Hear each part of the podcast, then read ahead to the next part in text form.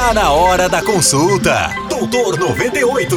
É a 98 FM cuidando da sua saúde. Game Over. E aí, bom dia. Videogame faz bem à saúde?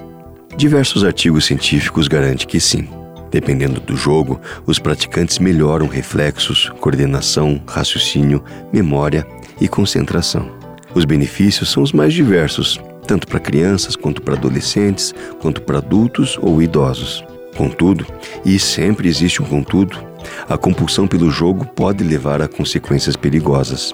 Dia desses, um curitibano de 16 anos aproveitou que seus pais viajaram para se embrenhar numa maratona de videogame, que durou quase dois dias. Nesse tempo, sua empolgação foi tanta que ele se esqueceu de necessidades bobas, como se alimentar, tomar água, dormir ou até mesmo ir ao banheiro. Quando chegaram em casa, os pais tomaram um susto ao encontrá-lo inconsciente em frente do computador. Prezado ouvinte, o moleque simplesmente sofreu um colapso fisiológico.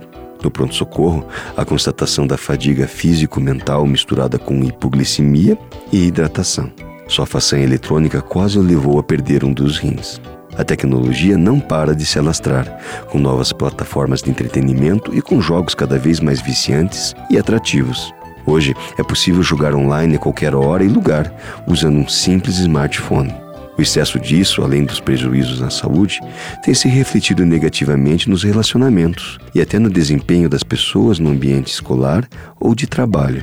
Para concluir, no ano passado, um jovem de 24 anos foi a óbito em uma lan house de Xangai após jogar videogame sem parar por 19 horas. Para ele, sem dúvida, foi game over. Pense nisso. Até a próxima. Você ouviu Doutor 98 com o Doutor Carlo Andrade, CRM 35499. Todos os dias, às 10 da manhã.